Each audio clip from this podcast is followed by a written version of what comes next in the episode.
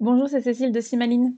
Aujourd'hui, je vous donne mon point de vue sur la question pourquoi le QSE paraît si compliqué? Alors, il faut savoir que moi-même, je suis arrivée chez Simaline sans connaître le moins d'intérêt du QSE et encore moins d'un logiciel QSE.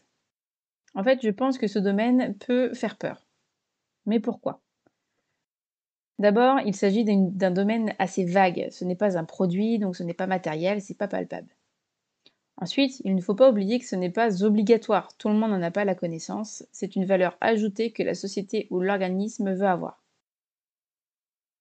Ensuite, personnellement, je pensais qu'il fallait avoir une multinationale pour s'y intéresser et ainsi l'appliquer, mais pas du tout.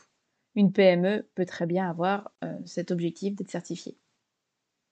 Ensuite, il faut comprendre les normes, qui sont des pages et des pages d'articles avec des termes assez techniques, donc pas du tout évident.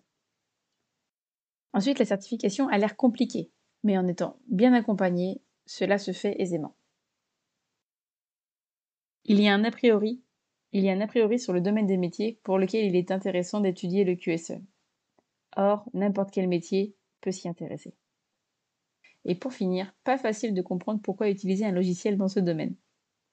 Et j'avoue que j'ai mis quelques temps pour comprendre le lien entre les deux. Pour faire simple, il s'agit vraiment de simplifier le traitement des différentes informations qui composent les normes, avec pour mot d'ordre collaborativité, automatisation, remontée d'informations.